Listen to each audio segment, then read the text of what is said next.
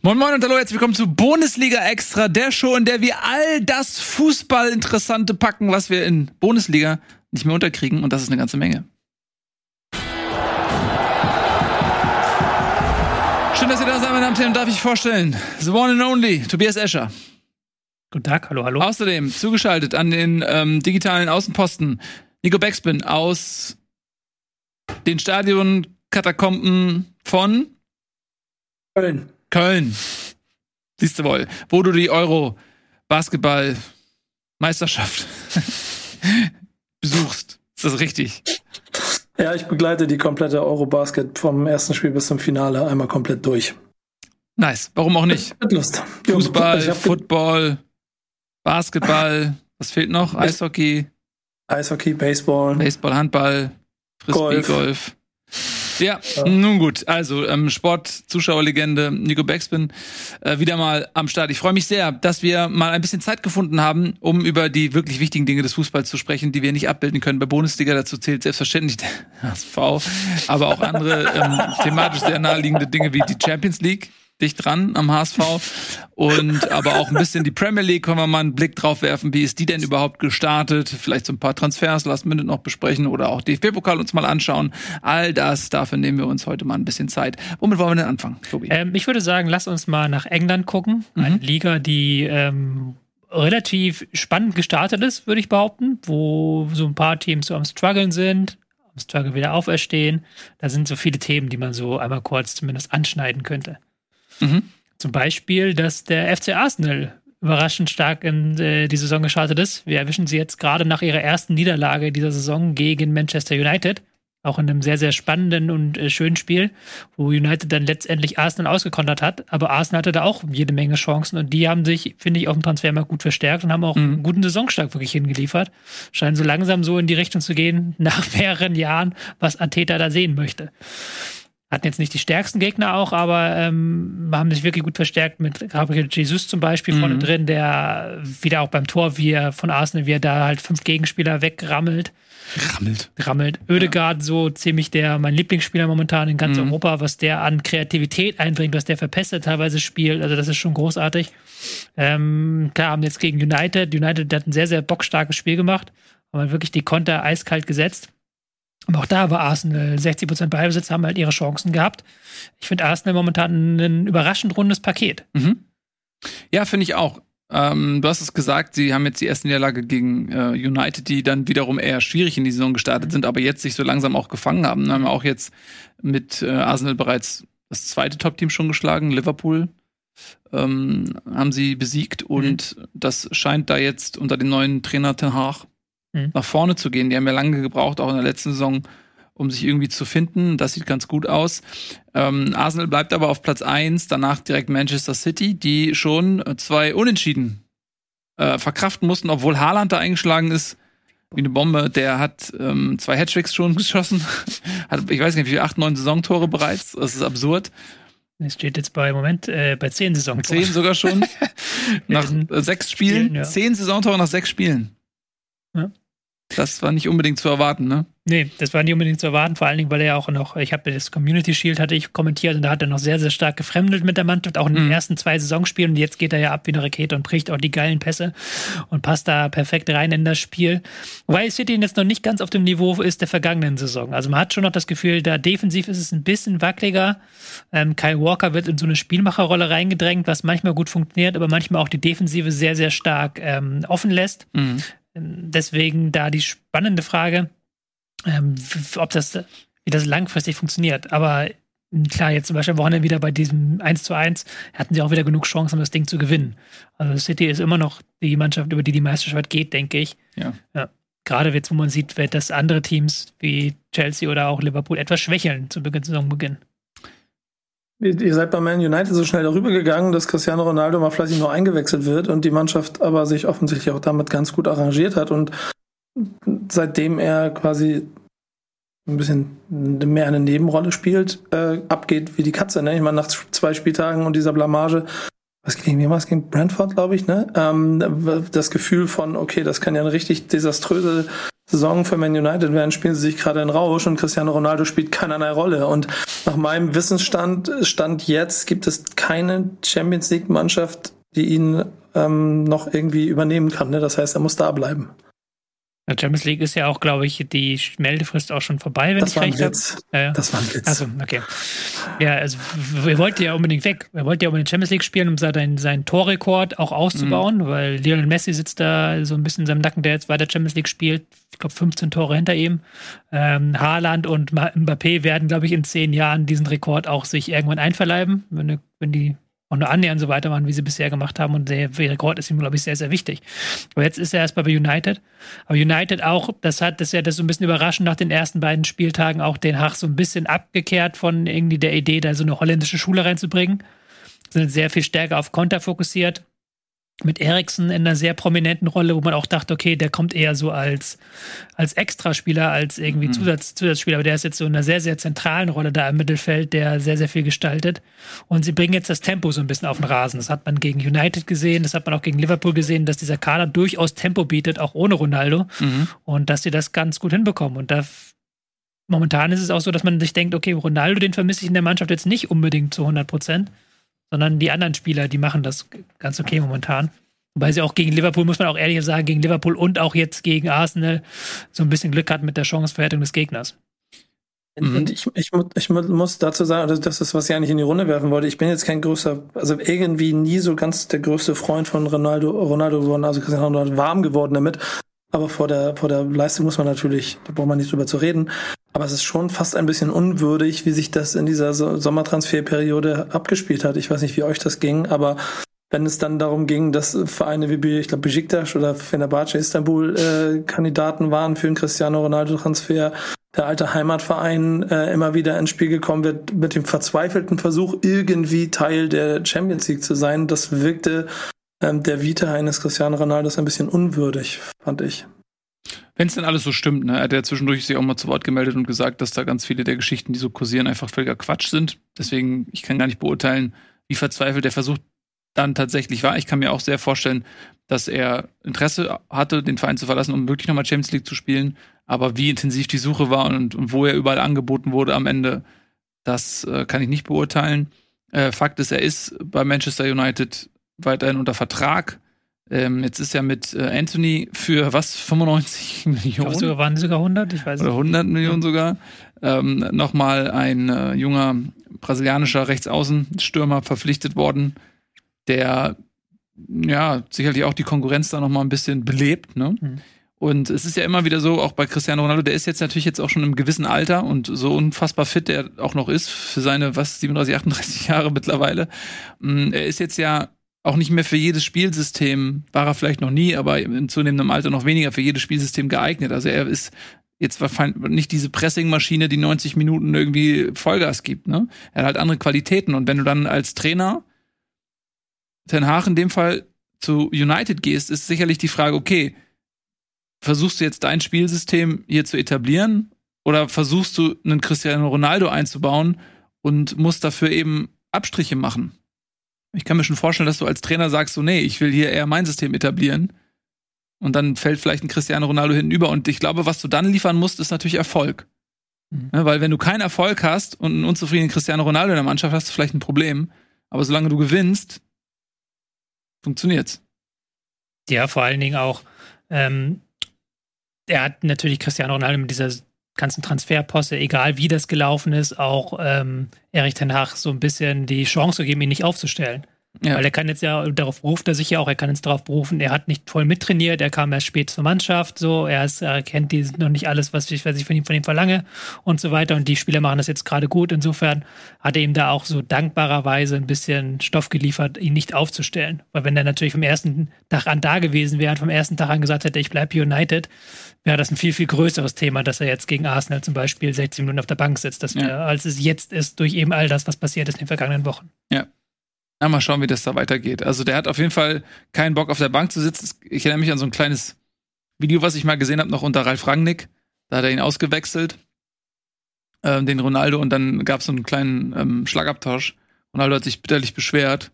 Rangnick meinte dann so, ja, wir brauchen dich, wir haben irgendwie drei Tagen das nächste Spiel. Und Ronaldo war total beleidigt. Ich meine, der wechselt mich nie wieder gegen Maguire aus oder irgend sowas. Ähm, also der wird nicht lange sich auf die Bank setzen. Also und er muss jetzt ja mindestens bis zum Winter bleiben. Interessant, wie sich das entwickelt. Ja. Ja, Liverpool haben wir noch. Äh, die haben, glaube ich, dann eher einen Fehlstart hingelegt.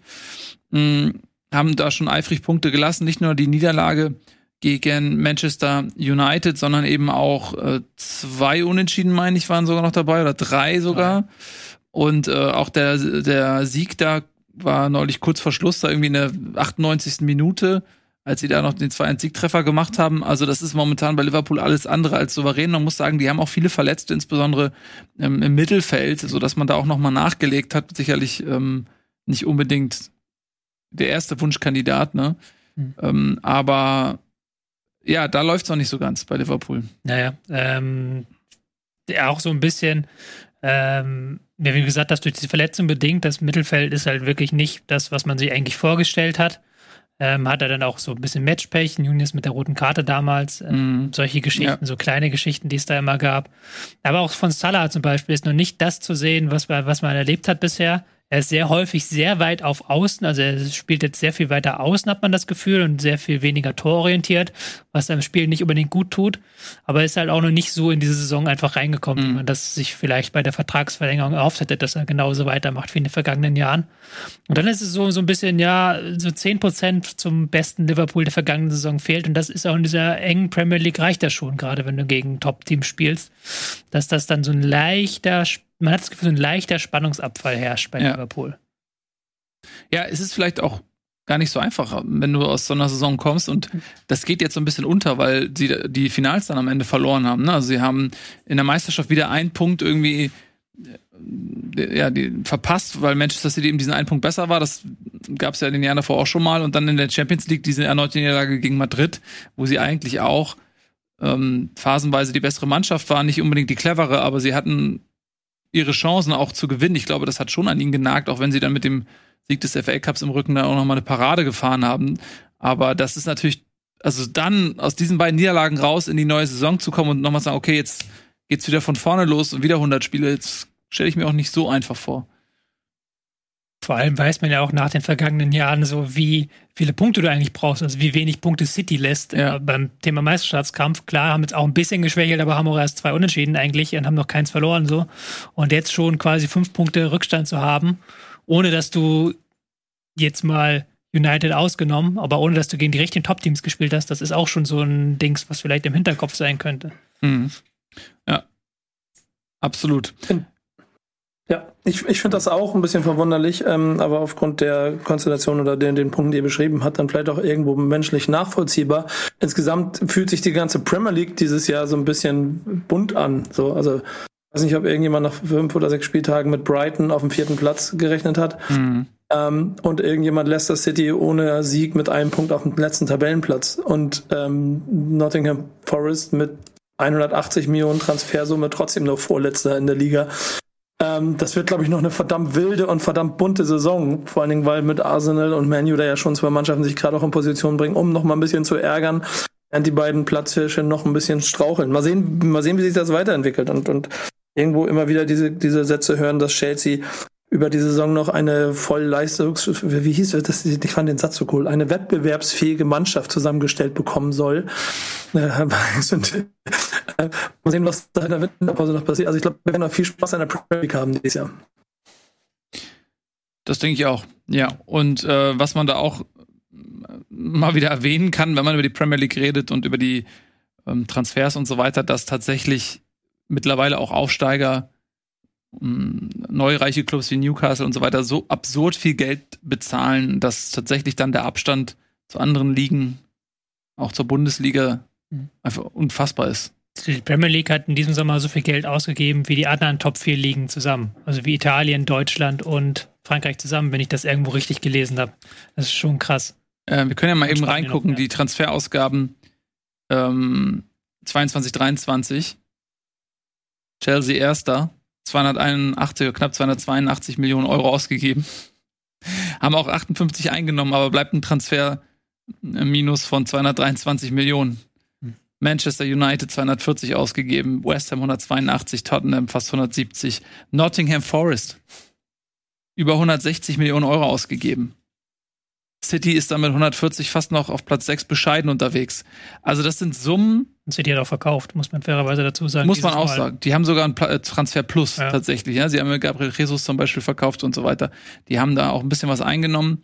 Ähm, plus 20 Millionen, also die muss man fast ein bisschen rausnehmen, aber sie haben natürlich theoretisch das Potenzial, noch mehr auszugeben. Wobei man da ja dann wieder erklären kann, dass die Transfersummen nicht alles sind. Zum Beispiel Halland ist ja extrem teuer noch mit Handgeld und äh, Gehalt obendrauf. Ist ja der zweitteuerste Spieler nach Mbappé diesen Sommer gewesen. Also ja. klar, aber trotzdem, du siehst halt, dass da erstens natürlich wieder ganz viel neues Geld reinkommt. Newcastle, die saudi-arabischen Investoren, aber auch der, äh, der griechische, glaube ich, ist es der Investor, der bei Nottingham Forest eben das ganze Geld auf den Kopf haut, dass da eben von außen unfassbar viel Geld reinfließt mhm. und auch, dass die Liga aber auch an sich so einen Vorsprung in finanziellen Fragen hat. Und das liegt nicht nur an den Investoren, aber auch, aber klar, das liegt auch an den TV-Geldern, dass da einfach sehr viel mehr TV-Gelder fließen, dass selbst der Letzte in der Premier League noch mehr TV-Geld bekommt als die Bayern in der Bundesliga. Das ist immer das beliebte Beispiel so. Und dann, dass die sich einfach so einen finanziellen Vorsprung erarbeitet haben, dass die alles wegkaufen können auf dem Transfermarkt. Mhm. Dass jetzt ganze Ligen, auch die Bundesliga eigentlich mittlerweile davon lebt, dass halt das Geld aus England rüberfließt. Ja. Und ja, das erinnert mich an die guten alten Zeiten, als Manchester City neureich war und die dann äh, beim HSV äh, regelmäßig eingekauft haben mit, äh, ich glaube, De Jong und Company. Und dann hat es da richtig Geld gegeben, hat am Ende auch nichts gebracht. Interessant vielleicht noch zu erwähnen, äh, Leicester City ähm, hat einen Transfer Plus von äh, über 64 Millionen Euro und ja. sind dadurch auch letzter ähm, in, der, in dieser Ausgabentabelle, 17 Millionen nur investiert. Das ist so ein bisschen ein grüner Fleck neben Brighton, die auch 66 Millionen äh, Transfer Plus gemacht haben. Also die beiden Vereine arbeiten so ein bisschen gegen den Strom. Keine Ahnung warum. Aber ja, es ist schon Wahnsinn, was da für Summen fließen. Mhm. Gut, also damit einen äh, kurzen Überblick über die Premier League. Galoppieren wir mal weiter. Tobi, wir haben ja so ein buntes Tim Potpüree zur Auswahl. Und wir haben auch eine Saison, die jetzt gerade losgeht. Je nachdem, wann ihr dieses Video seht, vielleicht schon gestartet, aber mhm. die Champions League beginnt mit einer neuen Saison. Und da haben wir die Auslosung, haben wir bei Bundesliga wieder keine Zeit gehabt. Hier nehmen wir uns jetzt kurz mal die Zeit, einmal aufzublicken, wer sind eigentlich die Favoriten für euch dieses Jahr und was ist die spannenden Gruppen quasi, die ja. es da gibt. Wir können ja die Gruppen einmal ganz kurz durchgehen. Ich glaube, eine Grafik haben wir leider nicht da, muss man einmal gut zuhören jetzt. Ähm, Gruppe A haben wir Ajax Amsterdam, die Glasgow Rangers, Liverpool, äh, letztjähriger Finalist und aus Italien der SSC Neapel. In Gruppe B haben wir Club Brügge, dann aus Deutschland ist Leverkusen mit dabei, Atletico Madrid und der FC Porto. Gruppe C, sehr interessant, da können wir gleich mal drüber sprechen. Barcelona mit Lewandowski, Inter Mailand, Bayern München äh, und Viktoria Pilsen so ein bisschen als ja, Nebendarsteller fast schon in dieser Gigantengruppe. Dann haben wir in der Gruppe D die Eintracht aus Frankfurt, die finde ich, können wir auch gleich drüber sprechen, eine machbare Gruppe sportlich erwischt ja, hat. Also, ja, ne, egal, reden wir gleich, ja. Reden wir gleich drüber mit Sporting Lissabon, Olympique Marseille und äh, Tottenham Hotspur. Und die Gruppe E Chelsea, AC Milan, ähm, Red Bull Salzburg, Dynamo Zagreb. Gruppe F haben wir Schachtja Donetsk, Celtic Glasgow, Leipzig aus Deutschland mit dabei in der Gruppe und auch Real Madrid, der Seriensieger. Dortmund ist zusammen mit Kopenhagen, Manchester City und Sevilla auch in einer starken Gruppe gelandet. Und die letzte Gruppe ist die Gruppe H mit Maccabi Haifa, Benfica, Lissabon, Paris Saint-Germain und Juventus Turin. Ich denke, die spannendste Gruppe ist tatsächlich diese Gruppe C, auch wenn mit Bayern, Barca und Inter. Pilsen so als spannender X-Faktor, aber die, sind wir mal ehrlich, die Rage, die passen da nicht so ganz rein. Mhm. Aber die anderen drei Teams schon und allein Barca gegen Bayern wird, glaube ich, ein lustiges Duell. Das wird ein Fest. Das ist Lewandowski. Ja. Ich will nicht wissen, was passiert, wenn Lewandowski entweder gar nicht trifft oder dreimal trifft. Ich glaube, dann mhm. drehen die Leute völlig durch. Und, und er wird ja entweder das eine oder das andere machen. Also, also das ist einfach die, die Fußballgeschichte, die dafür sorgen wird. Ich finde diese Gruppe ehrlicherweise aber genauso heftig wie die mit Ajax, Liverpool und Neapel, mit Rangers da drin, die einfach von allen seit jetzt einem Jahr übersehen werden. Die waren im Europa League Finale und die haben im Europa League Finale Dortmund aus dem eigenen Stadion geschossen und die haben nicht nur das, die haben sich durch, durch die komplette Liga geballert. Jetzt stehen sie in der Gruppe mit äh, Liverpool, ja, okay, Neapel, aber auch ein starker Kandidat also da ist auf jeden Fall eine Menge Zunder drin in dieser Liga. Und ehrlicherweise, das ist das, was ich immer dann so auch mit drauf gucke. Ich weiß nicht, wie es euch geht. Ähm, ich stelle mir Auswärtsfahrten vor. Und, und Liverpool Rangers alleine schon, aber wenn die Rangers nach Neapel fahren, oh, Und das gleiche gilt auch ehrlicherweise für Ajax. Also da ist auch Fanlager technisch, also die Zunge, da, ich glaube, da jeder Groundhopper äh, hat, hat glaube ich, äh, gut, die gucken solche Spiele nicht, aber Groundhopper, die Champions League gucken, hat da, glaube ich, feuchte Augen gekriegt bei den Paarungen. Es ist halt so eine Fußballromantikergruppe, so im Sinne, die könnte ja, auch in den 80ern oder 70ern halt mhm. so eine Top-Gruppe oder so. Das könnte so aus so ein äh, 1982 Europapokal der Landesmeister Halbfinale sein, so mit den vier Mannschaften drin. Ähm, ja, und du kriegst dann, du kriegst dafür dann Schachtier Donetsk und Leipzig in einer Gruppe. Ja, gut, das stimmt. Aber ähm, ich finde es halt sportlich, ist es jetzt, ja, Liverpool wird, wenn sie nicht äh, sich da blöd anstellen, vorne weg sein und dann werden wahrscheinlich Ajax und Napoli sich um den zweiten Platz streiten. Also ich bin ja dann eher so, so fast schon sowas, sowas wie. Ähm, Hast du keine Europa League geguckt letzte Saison? Doch, klar, aber da ist eine Champions League, glaube ich, nochmal ein anderes Kaliber. Und ähm, Ajax hat ja auch die Erfahrung, auch wenn sie jetzt wieder den totalen Umbruch haben. Und Napoli sind sehr, sehr gut in die Saison reingestartet. Mit ihrem, auch einer meiner Lieblingsspieler aktuell, der Georgier Krauch, mhm. den ich überhaupt nicht aussprechen kann, aber ein großartiger Spieler. Auch mit einem großartigen Spiel am Wochenende wieder. Ich finde dann eher aber, sowas. Aber dann, ja. ja. Achso, du. Nee, ich wollte nur sagen, dann, dann ist die auch die, die andere Fußballromantikergruppe ist ja die rund um Eintracht Frankfurt. Ja. Und da sehe ich genauso wenig, also ich, ich, ich, also du kannst es dir so setzen, dass du als Frankfurter sagst, ja krass, da können wir schaffen, aber ich würde niemanden in dieser Gruppe unterschätzen. Ich finde das auch, ich finde die insofern spannender, als dass es da für mich jetzt nicht so einen klaren Favoriten gibt.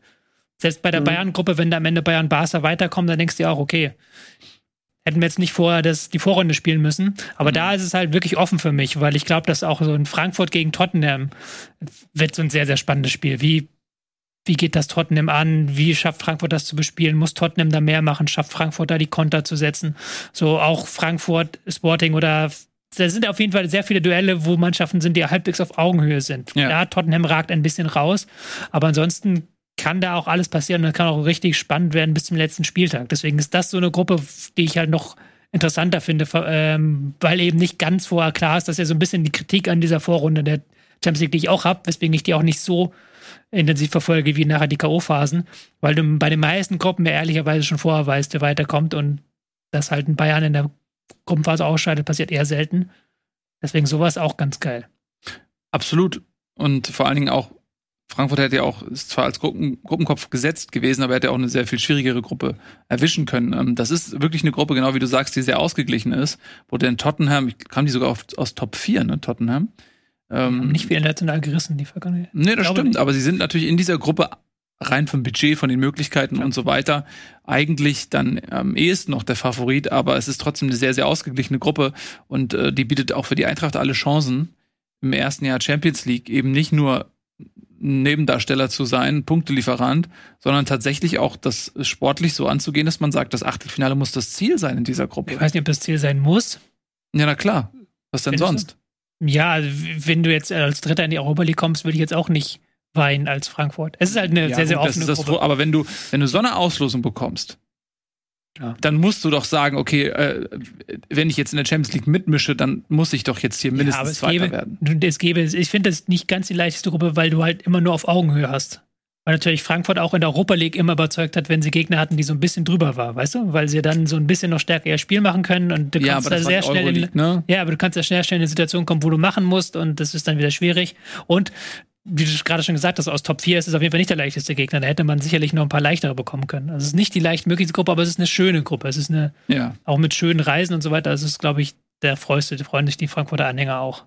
Ja, das denke ich auch. Lissabon, Marseille, ähm, das sind doch alles äh, schöne Reisen, genau. Ähm, so, welche Gruppe findet ihr noch interessant? Wir können einmal die Dortmund-Gruppe angucken, die finde ich auch sehr attraktiv ist. Äh, Kopenhagen ist vielleicht sportlich so ein bisschen eher ein Außenseiter, aber auch durchaus mit viel Champions League Erfahrung schon. Und dann natürlich Manchester City der große Favorit, nicht nur in der Gruppe, sondern im gesamten Turnier, wie eigentlich jedes Jahr. Und äh, Sevilla darf man natürlich auch nicht unterschätzen. Also ich würde fast sagen, das ist für Dortmund schwieriger, ins Achtelfinale zu kommen, als für die Eintracht in der Gruppe. Ja, es ist auf jeden Fall so eine Gruppe, wie wenn es normal zugeht und City da ganz normal die Leistung zeigt und eben auch dann als Tabellenführer wegmarschiert, wo es dann so klassischerweise auf dem dritten, vierten Spieltag ankommt, weil da nämlich dann Dortmund, Sevilla und Sevilla Dortmund, also mhm. direkt hintereinander die beiden Spiele sind. Und das ist ja der Gegner, den Dortmund schlagen muss. Ähm, ist natürlich immer die Gefahr, dass wenn du das erste Spiel gegen Kopenhagen nicht gewinnst aus Dortmunder Sicht, dass du dann schon in so einer Bringschuld bist Aber ich glaube, gegen Sevilla, das werden die entscheidenden Duelle da sein. Und dann ähm, im Zweifelsfall hast du so eine klassische erster, zweiter, dritter, vierter Gruppe. Ja, ich finde bei solchen Konstellationen, wo du wirklich einen krassen Favoriten hast, ist es auch ähm, immer interessant, wer gegen wen wann spielt. Weil du, ne, wenn du nämlich ja. City in der Situation hast, wo sie schon als Gruppen erster feststehen und in der Liga vielleicht da auch dann noch ähm, relevante Spiele warten, dann kannst du davon ausgehen, okay, das ist dann für sie jetzt nicht mehr die Prio 1, dann hast du sie, kannst du sie vielleicht mal erwischen, wenn du alles raushaust. Im Spieltag 1, 2, 3, 4 ist das, glaube ich, eher schwierig. Ja, das hat dann Dortmund so ein bisschen das Schlechtere losgezogen, weil sie am letzten Spieltag gegen Kopenhagen und ähm, vor letzten Spieltag gegen City müssen und Sevilla eben genau andersrum. Ja. Aber wer hätte, würde, könnte. Und wenn Dortmund sechs Punkte gegen Sevilla holt, dann ist ja auch gar keine Frage, dass sie weiterkommen. Insofern. Aber die musst du erstmal holen. Die musst du erstmal holen, aber du hast es ja. immer in der eigenen Hand, würde ich damit behaupten. Ja. Trotzdem finde ich, ähm, ja, durchaus sehr, sehr anspruchsvoll für Dortmund. Dann gucken wir uns nochmal auch die anderen deutschen Vertreter an. Da haben wir natürlich Leverkusen, die haben mit Brügge, Atletico und Porto, denke ich, auch eine machbare Gruppe. Da gibt es jetzt nicht diesen einen großen Knaller. Klar, Atletico kann man sagen, ist vielleicht ein Favorit, aber Brügge, Porto, Leverkusen, das ist alles Augenhöhe. Da ist auch alles drin. Ja, auf jeden Fall. Ähm, wird halt noch Leverkusen auch wegen des Saisonstarts jetzt so ein bisschen in so eine Außenseiterrolle in diese Gruppe reinschreiben gegen Porto. Ähm, Atletico auch ist natürlich ein unangenehmer Gegner, gerade für eine Mannschaft wie Leverkusen, die über die Offensive kommt. Das mhm. ist, glaube ich, der Gegner, den du da eigentlich nicht haben willst als Leverkusen aus diesem, von diesen Top-Teams. Insofern bin ich bei Leverkusen eher kritisch, was aber auch an Saisonstart so ein Stück weit liegt. Ja. Der überraschend schlecht ist. Ja, aber auch da auf jeden Fall sehr, sehr spannend und alles drin. Und dann haben wir natürlich noch Leipzig. Die wollen diesmal eine größere Rolle spielen in der Champions League mit Donetsk, äh, Celtic, Glasgow, die übrigens im Old Firm dein sehr gelobtes Rangers 4-0 weggefiedelt haben. Ne? Also wenn du über die Rangers ähm, als Überraschungsmannschaft redest, muss man das vielleicht dann auch über Celtic machen. Uh, Leipzig und Real Madrid natürlich der große Favorit in der Gruppe. Du weißt, dass die, dass die achtmal im Jahr gegeneinander spielen, ne? Also ich bin Celtics-Fan mhm. und keine Sorge, ich will, ich will ja nicht Rangers, Rangers groß reden. Ich will nur darauf hinweisen, dass sie auch in der letzten Europa League-Saison bei auch jedem, mit dem man darüber gesprochen hat, niemand über Rangers gesprochen hat. Auch nicht nachdem sie Dortmund weggehauen haben oder auf einmal standen sie im Finale. Ich sage nicht, dass sie in Champions League-Finale kommen, aber ich glaube, dass sie in der Gruppe nicht unterschätzt werden dürfen, egal wie sie jetzt gegen Celtic im, im Old Firm verloren haben. Das war nur das, was ich. Nee, ich meine nur so als Quervergleich äh, würde das, was du gesagt hast, dann auch für Celtic äh, gelten. Ja, wenn es danach, wenn's danach geht, verliert Frankfurt jedes Spiel zweistellig in der Champions League, weil sie gegen Bayern 6-1 verloren haben. Gut, ich wollte eigentlich eher so ein bisschen über Celtic reden und dich gar nicht jetzt irgendwie aus der Reserve locken, irgendwie mit deinem Statement über nee, die Rangers. Ich bereite mich auf den HSV-Part vor gleich, deswegen bin ich schon ein bisschen im Modus. Ah, okay, verstehe. Aber Celtic ist so, glaube ich, auch so ein bisschen der Dark Horse in dieser Gruppe. Gerade Donetsk muss man leider fairerweise sagen, momentan kannst du aufgrund von nicht fußballerischen Faktoren sehr, sehr schwer einschätzen, ja. wenn du siehst, dass in der ukrainischen Liga auch immer wieder Spiele abgebrochen oder unterbrochen werden müssen wegen Bombenangriffen, ist das halt schon eine extreme Ausnahmesituation. So. Unglaublich, ne? Ja, und ähm, in und Leipzig auch, da ist momentan auch der Saisonstart so schlecht gewesen, da wird ja schon an Domenico Tedesco gesägt. Auch da, keine Ahnung, ob die sich da in der Champions League dann zusammenreißen. Real Madrid klarer Favorit und Celtic unter Postecoglou sehr guter Trainer, den ich auch sehr schätze. Richtig, richtig, richtig stark in die Saison gestartet und haben ein gutes Ballbesitzspiel, aber können auch mit Tempo kommen. Die sind so für mich der Dark Horse in dieser Gruppe und könnten da, wenn sie das richtig anstellen, auch für die eine oder andere Überraschung sorgen. Mhm. Ja, um Platz zwei wäre schon eine Überraschung, aber ich und halte Platz das. drei sogar auch, ja. Ja, ich halte das gar nicht für so abwegig, weil Leipzig muss tatsächlich äh, zur Form finden. Die sind, haben in der Bundesliga noch nicht überzeugt. Und ähm, wenn die dann auf dem Niveau in der Champions League antreten, dann wird es auch schwer werden, Platz zwei zu erringen. Also ein Selbstläufer ist das meiner Meinung nach für Leipzig nicht. Ja, und damit haben wir die ähm, deutschen Vertreter soweit beleuchtet. Da hätten wir natürlich noch Maccabi, Maccabi, Maccabi, Maccabi Haifa, Verzeihung, Benfica und äh, Paris Saint-Germain, Juventus Turin. Da würde man auch auf den ersten Blick sagen, ja, okay, Paris und Juve von den Namen her, aber Benfica ist sehr, sehr gut in die Saison gestartet mhm. mit Roger Schmidt, sind, äh, haben sich ja für die Champions League qualifiziert erst noch und sind dann auch in der Liga sehr gut gestartet, haben mit Julian Draxler noch einen ähm, Transfer getätigt. Der kam von PSG, der jetzt dort spielt. Also unterschätzen sollte man Benfica auch nicht. Nee, auf keinen Fall. Ähm, weil die auch das Tempo dann auf dem Platz bringen, weil sie da genau wissen unter Roger Schmidt, was für ein Fußball sie spielen und wie sie das spielen können gegen Juventus. Ähm, gegen Juventus, die würde ich eher noch als schwächelnd sehen da in dieser Gruppe. Mhm. PSG, klar, die kommen halt über diese individuelle Klasse und das müsste eigentlich auch reichen.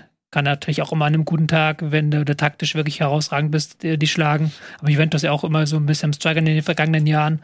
Da noch am ehesten. Aber für mich ist das so eine klassische zwei Favoriten, zwei Außenseitergruppe. Ein ja. kleiner und ein krasser Außenseiter. Mhm. Ja, da gehe ich wohl mit. Dann haben wir noch Chelsea, Mailand, Red Bull Salzburg und Dynamo Zagreb. Das ist, denke ich, ähnlich. Da hast du natürlich auch mit Chelsea und Mailand die beiden Favoriten. Mhm. Aber auch da, Salzburg auch immer mal wieder für Überraschung gut. Und äh, Zagreb ist für mich dann ist auch so, so, eine leichte Unbekannte. Die kann ich gar nicht so gut einschätzen. Nee. Muss ich auch ehrlich gestehen. Wer hat denn von uns jemand zuletzt ein Zagreb-Spiel gesehen? Mhm. Ich, als ich vor ein paar Jahren, als ich hier in, das war noch sogar noch vor Corona, als ich mal in Kroatien war, aber sonst bin ich da nicht so der Experte drin. Deswegen klingt das jetzt auch erstmal nach Chelsea, Mailand und dann Salzburg muss gucken, dass sie die beiden Großen ärgert und da die Sensation schafft. Mhm. Die, die Geschichte von Zagreb in der Champions League ist ja auch immer nicht besonders erfolgreich am Ende, ne? Also immer bemüht, immer dabei und dann trotzdem keine Erfolge feiern. Ein bisschen schade ist, weil die Fans halt schön enthusiastisch ist. Sind, äh, Milan hat, glaube ich, äh, Ibrahimovic nicht auf die Liste geschrieben, ne? Also es gibt also keine Chance auf ihn in der Hinrunde, in welcher Form auch immer. Schade, eigentlich. Jo. So als neutraler Zuschauer will man Ibrahimovic sehen. Gut, also das ist die Champions League. Wir haben es ja gerade gesagt, zu Beginn, je nachdem, wann ihr diese Sendung schaut, ist vielleicht der erste Spieltag schon mehr oder weniger durch, denn der beginnt aus unserer Sicht jetzt am morgigen Dienstag. Da werden dann auch schon deutsche Vereine im Einsatz sein. Leverkusen spielt Mittwoch, Bayern spielt auch Mittwoch, Frankfurt spielt Mittwoch, aber wir haben Leipzig am Dienstag ähm, um 21 Uhr und die Dortmunder machen den Auftakt gegen Kopenhagen um 18.45 Uhr in einem Heimspiel. So, ähm, jetzt fragt man sich natürlich, okay, wie kommt man jetzt von der Champions League in die zweite deutsche Bundesliga? Ich finde den Weg gar nicht so weit, denn ähm, der HSV hat berechtigte Ambitionen mit dem neu aufgestellten Vierjahresplan auch bald dort anzukommen. Und ob das funktioniert, geht das irgendwie durch als Überleitung oder kann man das? Ja, ich finde das voll legitim. Ich finde das gut. Ja. Ja. Gut, also von der Champions League in die zweite Bundesliga. Da wollen wir auch mal einen ähm, Blick drauf werfen. Wir haben ja in der vergangenen Saison häufiger mal unsere Spezialausgabe Bundesliga gemacht und da haben wir unter anderem auch mit dir, Nico, immer wirklich hervorragende Einblicke in Zweitliga-Vereine bekommen. Ähm, du hast natürlich jetzt keinen Verein oder so vorbereitet. Das ist jetzt ja nicht Bundesliga, sondern wir wollen einfach mal, wie gesagt, ähm, Blick eben auf Dinge werfen, die wir in Bundesliga nicht so abdecken wollen. Dazu zählt nun mal auch die zweite Bundesliga. Da können wir mal auf die Tabelle schauen. Da gibt es nämlich mit Paderborn einen ähm, Tabellenführer, der jetzt gar nicht so überraschend ist, möchte ich sagen. Aber es gab doch schon so ein paar andere Vereine, die man dann vielleicht zuerst genannt hätte, wenn es darum ging, so wer marschiert jetzt vorne weg zu Beginn der Saison. 16 Punkte aus sieben Spielen, das ist ordentlich. Danach der HSV, äh, ein Punkt dahinter. Dann kommt Heidenheim, Darmstadt, Hannover. Das sind schon auch Vereine, die genannt wurden, wenn es darum ging, okay, wer wird da oben mitspielen. Bisschen enttäuschend, für mich zumindest ist Düsseldorf mit elf Punkten. Die sind noch nicht so richtig drin. Die hätte ich dann auch ein bisschen weiter oben erwartet. Und vielleicht die größte Enttäuschung ähm, sind Nürnberg, Bielefeld, Fürth. Also mit äh, Bielefeld und Fürth die beiden Absteiger. Und dann Nürnberg auf Platz 14. Da hätte man sich, glaube ich, mehr erwartet. Mhm. Von Nürnberg hatte ich mir vor allen Dingen mehr erwartet. Die haben mit so richtige Anlaufschwierigkeiten hatten das Gefühl, da, da ist sehr viel Sand im Getriebe, weil man dachte eigentlich, okay, wieder früh Kader zusammen. Trainer ist geblieben, die wollen jetzt nochmal angreifen. Das läuft aber überhaupt nicht so im Spiel gegen den Ball, wie man das sich äh, vergangene Saison vorgestellt hat, beziehungsweise wie man das vergangene Saison gezeigt hat. Mhm. Ähm, ja, Fürth und Bielefeld mit dem Riesenumbruch. Bielefeld auch haben sich beim Trainer so ein bisschen verschätzt, mit der frühen Trainerentlassung jetzt so ein bisschen gegengewirkt und seitdem läuft es ja auch wieder so ein bisschen besser und ähm, ja, bei Fürth es ist ja ganz, ganz schwierig mit diesem Kader auch, der schon in der ersten Liga nicht konkurrenzreif war. Und da wurden jetzt wieder die besten Spieler mhm. weggekauft. Und bis auch in der zweiten Liga müssen sie schauen, ob sie da konkurrenzfähig bleiben. Sind da momentan froh, dass die Aufsteiger noch schlechter spielen als sie, weil sonst wären sie ganz am Ende, am Ende der Tabelle. Auch ja, die einzige Mannschaft ohne Sieg bisher. Ja. Du sagst es, Magdeburg und Braunschweig, die beiden Aufsteiger aus der dritten Liga eben auf Platz 17 und 18, die tun sich noch ein bisschen schwer anzukommen. Magdeburg unter Christian Tietz Ähm, den, der spielt einen Fußball, wie er ihn auch beim HSV gespielt hat, echt schön zum Ansehen, äh, viel gelobt, aber ja, Punkteausbeute muss da noch ein bisschen nachziehen, aber die machen eigentlich irgendwie immer Spaß. Ne? Dieses 4 zu 4 Spektakel dagegen äh, Kaiserslautern, die übrigens ja auch Aufsteiger sind und eine sehr gute Rolle spielen mit äh, Platz 6 und 12 Punkten. Ja. Ja, habe ich noch nicht so viel verfolgt, muss ich ehrlich gestehen, aber scheinen ähm, sehr, sehr gut in die Saison zu kommen. Also, kann ich jetzt auch nicht sagen, ich habe es nicht mhm. so ganz toll verfolgt. Aber ich glaube, die Menschen wollen wissen, was du zum HSV zu sagen hast, weil mhm. einerseits Platz zwei, 15 Punkte aus sieben Spielen, ist ein okay, also wirklich guter Saisonstart auch. Mhm. Ähm, aber man hat immer das Gefühl, so rund, 100% rund läuft noch nicht alles beim HSV. Nee, absolut richtig. Also insbesondere der Saisonauftakt, das ähm, waren die Spiele gegen Braunschweig und Rostock. Braunschweig wurde knapp gewonnen, aber dann sie sehr schwer getan. Gegen Rostock haben sie dann sogar noch verloren. Auch im DFB-Pokal hatten sie etwas Anlaufschwierigkeiten. Das waren dann eben sogenannte kleinere Gegner, die sich dann auch zum Teil einfach konsequent hinten reingestellt haben und dann einfach nur bei Ball ähm, gewinnen. Und das ist ja nun mal bei einem Verein, der spielt wie Bayern München, aber nicht Bayern München München ist häufiger der Fall, dass du mal ähm, dann im Abwehrdrittel aus verteidigender Sicht den Ball gewinnst und dann einfach lang nach vorne geschlagen, mhm. ähm, was dann immer wieder auch Kontersituationen ähm, hervorgerufen hat und dann geht auch mal einer rein und dann äh, läufst du halt an. Das ist natürlich das alte Spiel. Da tut sich der HSV nach wie vor schwer. Ich glaube, da wird sich jeder Verein aber auch schwer tun. Das kann man jetzt dem HSV, glaube ich, dann bedingt zum Vorwurf machen, wenn der Gegner sich einfach nur hinten reinstellt. So, äh, da einfach jeder Schwierigkeiten, diesen Abwehrriegel zu knacken. Ähm, aber sie haben sich danach, äh, finde ich, ganz gut gefangen. Sie haben ähm, sehr wenig Tore geschossen, nämlich nur neun in sieben Spielen, aber sie haben nur drei kassiert. Drei kassierte Tore in sieben Spielen, das ist eigentlich sensationell. Also die Abwehr steht, obwohl der HSV einen sehr offensiven äh, Spielstil ähm, versucht und dort auch natürlich dann sich Räume ergeben.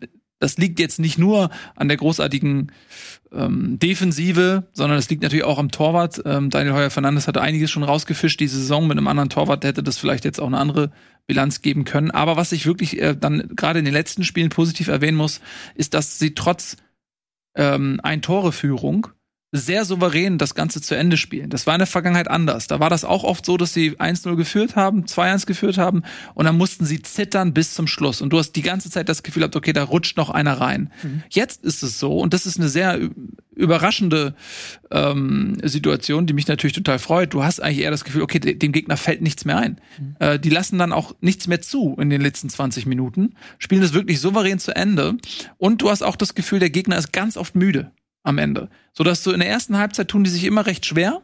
Ne? Hm. Und dann, je länger das Spiel geht, desto mehr scheint dann auch der Gegner die, seiner vermutlich sehr aufwendigen Spielweise gegen den HSV auch Tribut zollen zu müssen. Mhm. Und am Ende fehlen dem Gegner oft die Kräfte, mhm.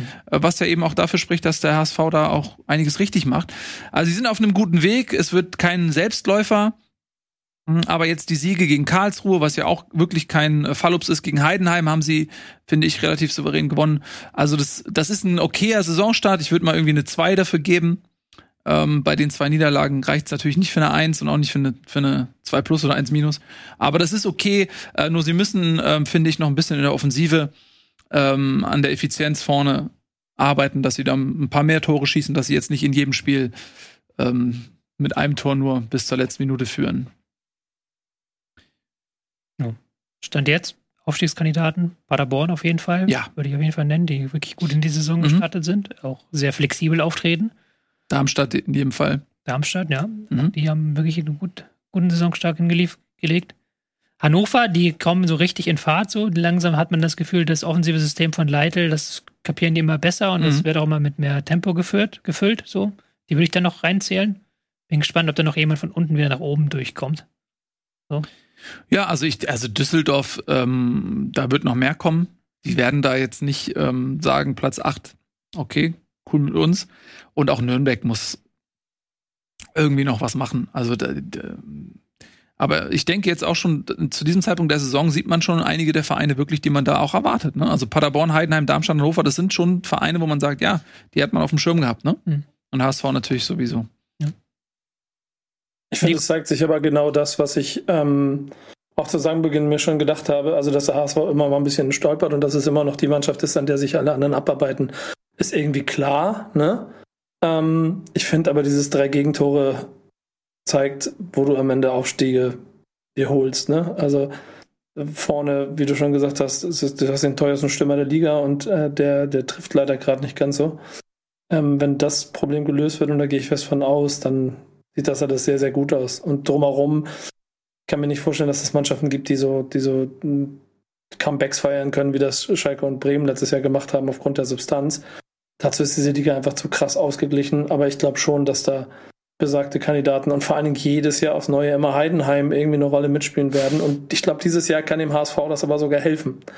Dadurch, dass ähm, auch Paderborn wird nicht so weiter marschieren. Die gehen nicht mit 100 Toren in die erste Liga. Das kann ich mir ja nicht vorstellen.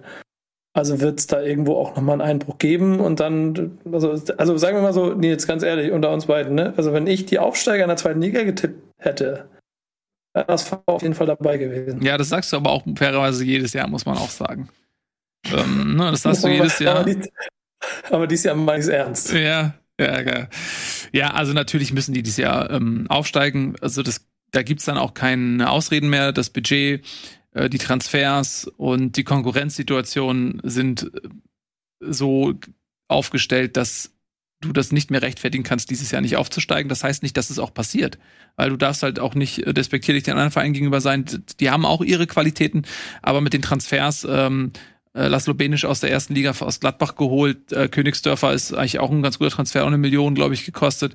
Dann hast du Dompe nochmal für die Außen, eine Schwachstelle äh, in den letzten Jahren verpflichtet. Ein ganz klassischer Außenspieler, ein bisschen von der Spielart vielleicht eher so wie einem Coman, natürlich jetzt nicht in der Qualität, aber von der Spielart kommt sehr viel über Außen, sehr trickreich, geht viel ins Eins gegen Eins ähm, und ja, das ist auch nochmal eine neue Note, die dem HSV gut tut. Jatta kommt zurück, der ist noch längst nicht bei 100 Prozent, war lange verletzt merkt man ihm leider sehr an. Ähm, aber da ist schon einiges an Qualität vorhanden. Äh, Kittel kann jetzt zentral spielen, weil eben Dompe gekommen ist. Das ist auch nochmal für sein Spiel besser. Hinten hast du mit Vuskovic den wahrscheinlich besten Innenverteidiger der Liga. Schonlau ist auch ein sehr guter Junge. Ähm, Leibold kommt zurück, Alternative für, für die linke Abwehrseite.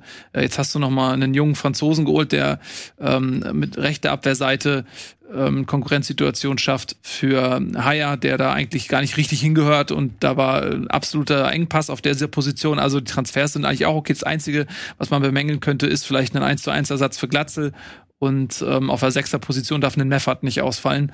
Ähm, ähnliche Situation wie in Bremen, vielleicht mit Groß. So, da gibt's nicht so viele Alternativen für den klassischen Sechser. Ansonsten ist der Verein eigentlich ganz gut aufgestellt. Der, aber wir müssen auch immer fairerweise dazu sagen, in den vergangenen Jahren sah es in der Hinrunde immer gut aus für den HSV. Ja. Wir müssen dann in der Rückrunde wieder reden und schauen, wie es dann wird. Genau, aber der Vorteil ist dieses Jahr, dass sie zum ersten Mal mit äh, demselben Trainer und derselben Spielidee in eine Saison Stimmt, gehen. Und ja. du wirst jetzt nicht die Situation haben, dass die Vereine auf einmal nach Spieltag 7 und 8 äh, merken, wie spielt der HSV und stellen sich drauf ein, weil das weiß schon jeder. Die spielen mhm. ja schon seit einem Jahr so. Und äh, entweder, also da wird meiner Meinung nach, also die Chance für diesen, so einen bösen Crash ist eher geringer als in den letzten Jahren, weil, weil jeder weiß, was passiert. Warten wir es mal ab. Wir werden es weiter beobachten. Genau. Aber es gibt ja noch den anderen Faktor mit St. Pauli in der Gruppe. Da sind ja immer gefühlte sechs Punkte vakant, die ich eine Tabellenkonstellation für den HSV emotional eine Auswirkung haben können. Da ist es nicht so schön, dass St. Pauli sportlich so Schwierigkeiten hat. Die straucheln ja schon sehr. Ähm, da sind, sind glaube ich, Mannschaft und Team noch nicht ganz einig darüber, wie sie die Saison spielen wollen. Und den Punkt gegen Nürnberg, äh, gegen Fürth, den sie jetzt am Wochenende auch wieder abgegeben hat, zeigt, dass das für oben jetzt in den nächsten Wochen erstmal nicht reichen wird. Fakt ist, diese beiden Derbys sind dann trotzdem immer ein Nullpunktspiel. Und da wird es spannend, wie der HSV emotional aus den Dingern rauskommt. Das, also komplett wertfrei. Ich glaube, das ist so der, immer ein entscheidender Schlüssel in einer HSV-Saison, solange St. Pauli in der gleichen Liga steht ist im November, im Oktober dann da. Und wir werden auch drüber reden, hoffentlich.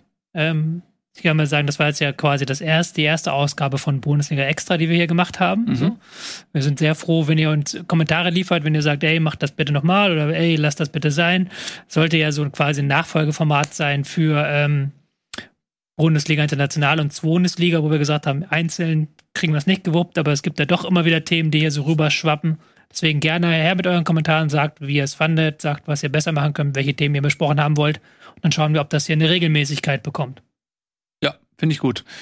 Also, das war's von uns. Vielen Dank fürs Zusehen. Macht bitte das, was Trubi gesagt hat und schaltet beim nächsten Mal wieder ein. Bis dahin. Tschüss und auf Wiedersehen.